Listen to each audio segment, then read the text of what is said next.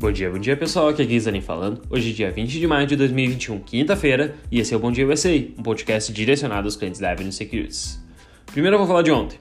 O mercado de ações americanas encerrou a última quarta-feira em queda, com as ações de tecnologia puxando pela manhã no campo negativo, mas no final do dia se recuperando, e os investidores ontem ficaram abalados por causa da queda repentina das criptomoedas, e isso inclui naturalmente o Bitcoin. O Dow Jones caiu 0,48, o S&P 500 0,29 e o Nasdaq menos 0,03. Na economia, no dia de ontem, a gente teve até resultados mais tranquilos. Primeiro, os estoques de petróleo vieram positivos, 1,32 milhões de barris abaixo das estimativas, lembrando que isso é bom para o petróleo, que faz com que ele suba. E além disso, a gente teve a ata do Copom, do Federal Reserve, saindo ontem, né, o Copom americano, né? E eles sugeriram que eles pretendem reconsiderar a compra de ativos, que eles fazem mensalmente de 120 milhões. Porém, o presidente do Federal Reserve, Jeremy Powell, disse após a reunião que a recuperação continua muito desigual e longe de ser completa, e que a economia ainda não estava mostrando o, pra, o padrão de progresso substancial que o comitê estabeleceu antes de mudar sua política monetária. Além disso, naturalmente o maior token digital do mundo, que é o Bitcoin, caiu 30% na sessão de ontem, um pouco aí acima dos 30 mil dólares, de acordo com a Coinmetrics. Na terça-feira, a China alertou que as instituições financeiras, é, para elas não fazerem negócios relacionados às criptografias, e ainda a gente teve o CEO do Elon Musk, da Tesla, tweetando bastante sobre o mercado nos dias anteriores, o que acabou possivelmente provocando uma liquidação dos ativos e fez com que a galera liquidasse de forma bem rápida. O destaque dos setores ontem foi o XLK subindo 0,35 no final do dia, quando a maior parte do dia estava no negativo. Na ponta negativa a gente teve petróleo, XLE caindo 2,49, mesmo com os estoques de petróleo vindo melhor que as expectativas. Pior das expectativas, desculpa. Biotech XBI caiu 1,75 e materiais básicos XLB caiu 1,53.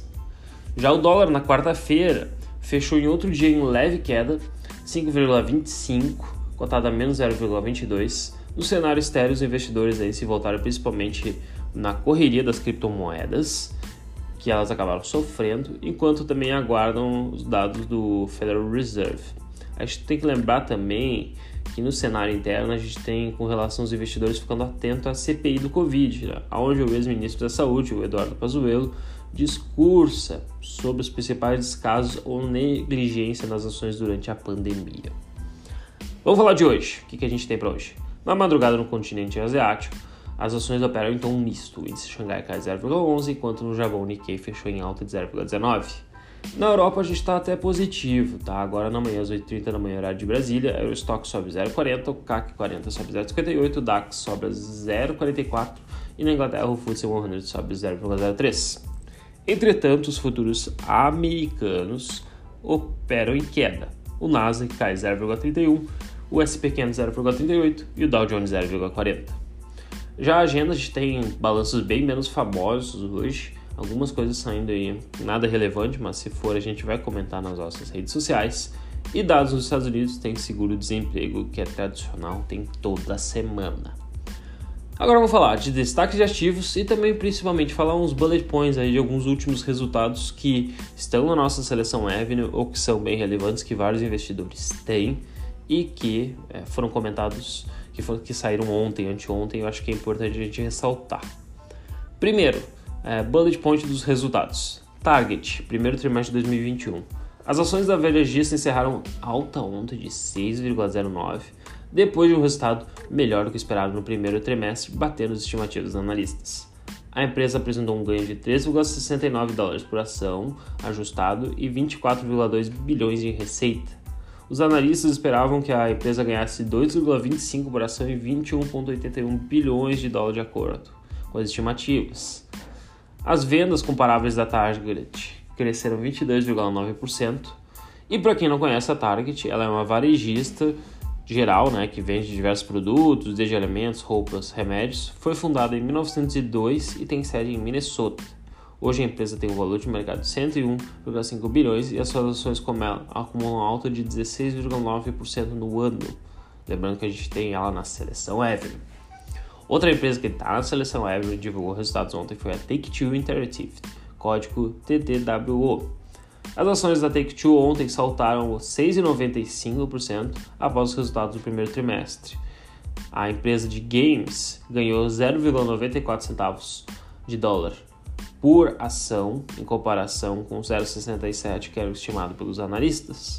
A empresa também superou estimativas de receita, entregando 3,4 bilhões de receita e um crescimento de 9% no ano contra ano. Para quem não conhece, a Take-Two é uma desenvolvedora de jogos que opera em estúdios próprios e de terceiros. Foi fundada em 1993 com sede em Nova York, tem um valor de mercado de 18,8 bilhões e no ano suas ações até acumulam queda, 19,3%. Ainda assim, pelo menos, a recuperação de ontem foi bem positiva. Por fim, os resultados das ações de varejistas da Lois, código LOW, caíram ontem depois de apresentar ganhos inferiores ao, ao trimestre esperados pelos analistas. A Lois informou um lucro por ação de 3,21 dólares e uma receita de 24,42. Wall Street esperava 2,62 e um ganho por, e um ganho de receita de 23,86. Então, até bateu as expectativas, porém, ainda assim, é, os resultados não agradaram tanto o mercado. As vendas nas lojas aumentaram 24,4%, até acima da previsão, que era 20,3%. E para quem não conhece as ações da Luz, ela é uma varejista de artigos de decoração para casa também. Ela vende decorações, eletrodomésticos, tinta, ferragem, marcenaria, jardinaria e muito mais. Foi fundada em 1946, tem sede na Carolina do Norte. Hoje tem um valor de mercado de 139 bilhões, que é uma empresa bem grande, e acumula uma alta de 20% no último ano. Bom, vamos falar agora um pouco de REITs, voltando aí aos assuntos que a gente tinha falado nos últimos, nos últimos dias. O Will comentou ontem os REITs que é, são bem interessantes aí para a gente falar do mercado americano. Eu falei das maiores altas e baixas. E hoje eu vou dar destaque principalmente para os REITs da seleção Avenue.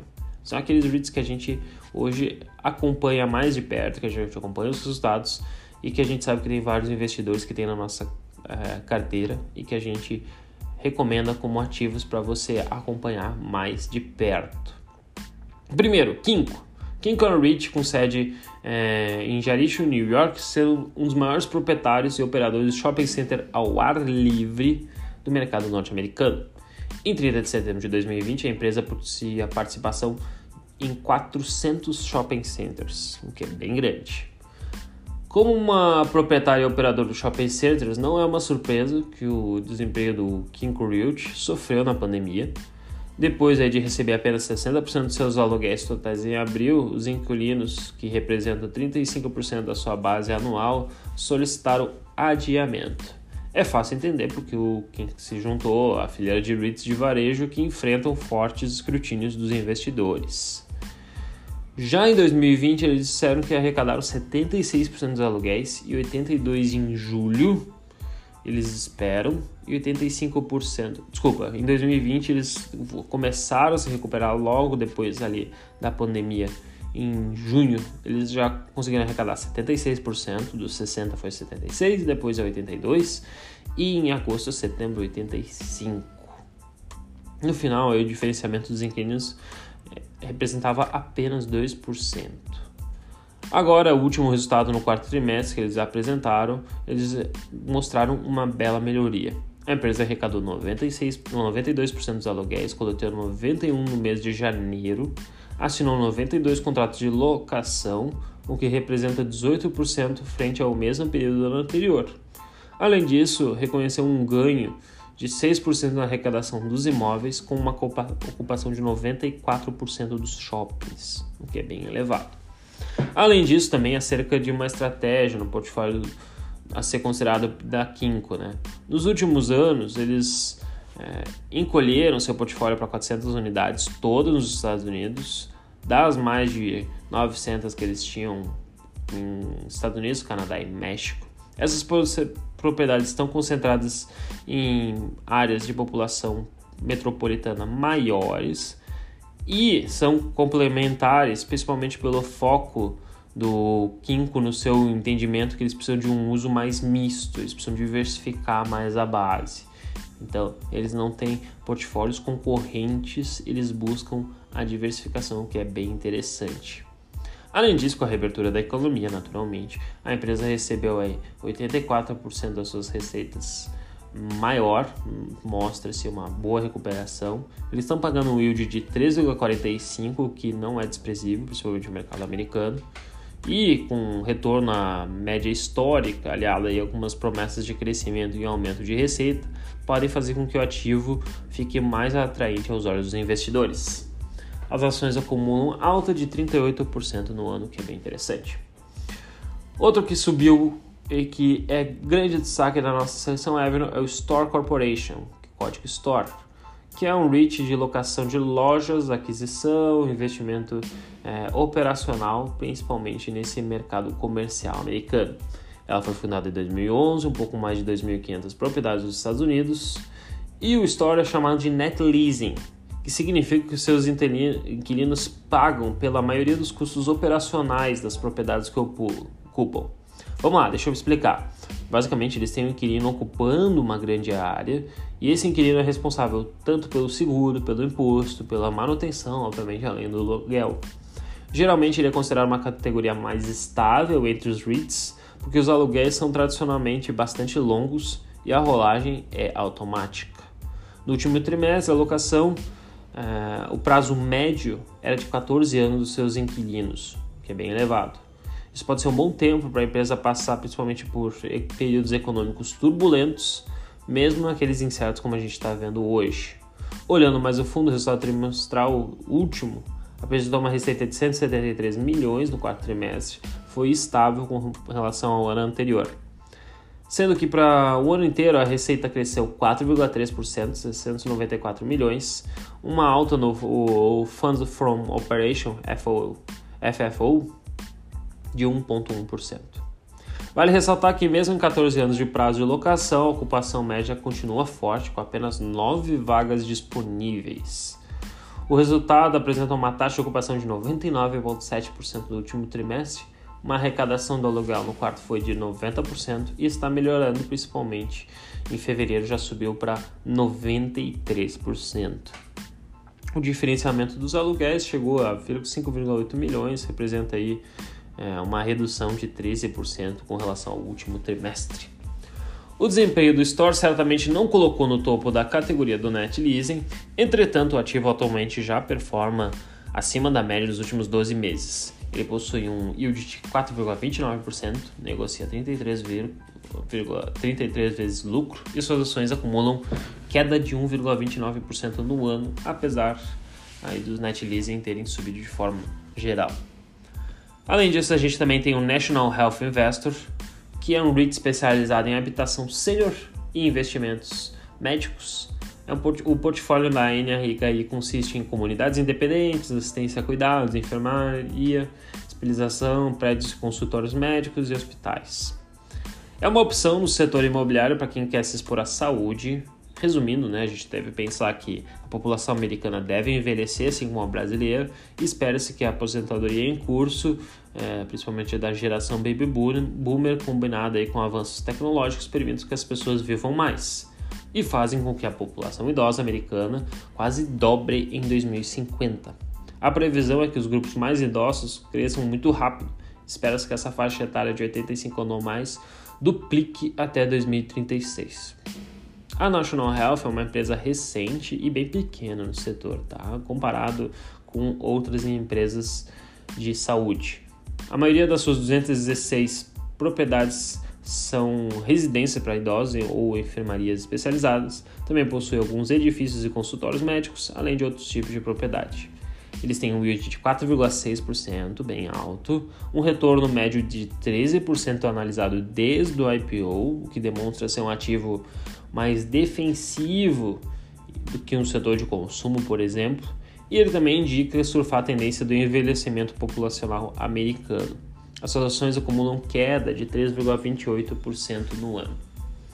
Além disso, a gente tem o SLG Green, e o Equinix. Só para finalizar, o SLG Green é o maior locador de escritórios de Manhattan, é o REIT que concentra principalmente na aquisição de propriedades comerciais é, no distrito.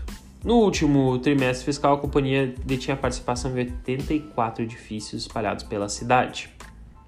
É um REIT que distribui é, proventos mensais para quem gosta. Lembrando que nos Estados Unidos não é obrigado a pagar mensal, pode ser trimestral, semestral, mas o SLG paga mensal. É, e eles também estão com décimo aumento de dividendo anual consecutivo, mesmo após um ano difícil para o setor de escritórios, especialmente na cidade de Nova York. A companhia tem conseguido vender ativos a preços atrativos, aproveitar a queda da taxa de juros e refinanciar os seus imóveis. Isso deu ao REIT principalmente dinheiro para pagar as dívidas, recomprar ações e até mesmo pagar um, um dividendo especial. Com o ritmo de vacinação acelerando e a economia voltando a ganhar tração, a demanda por escritórios tende a se fortalecer.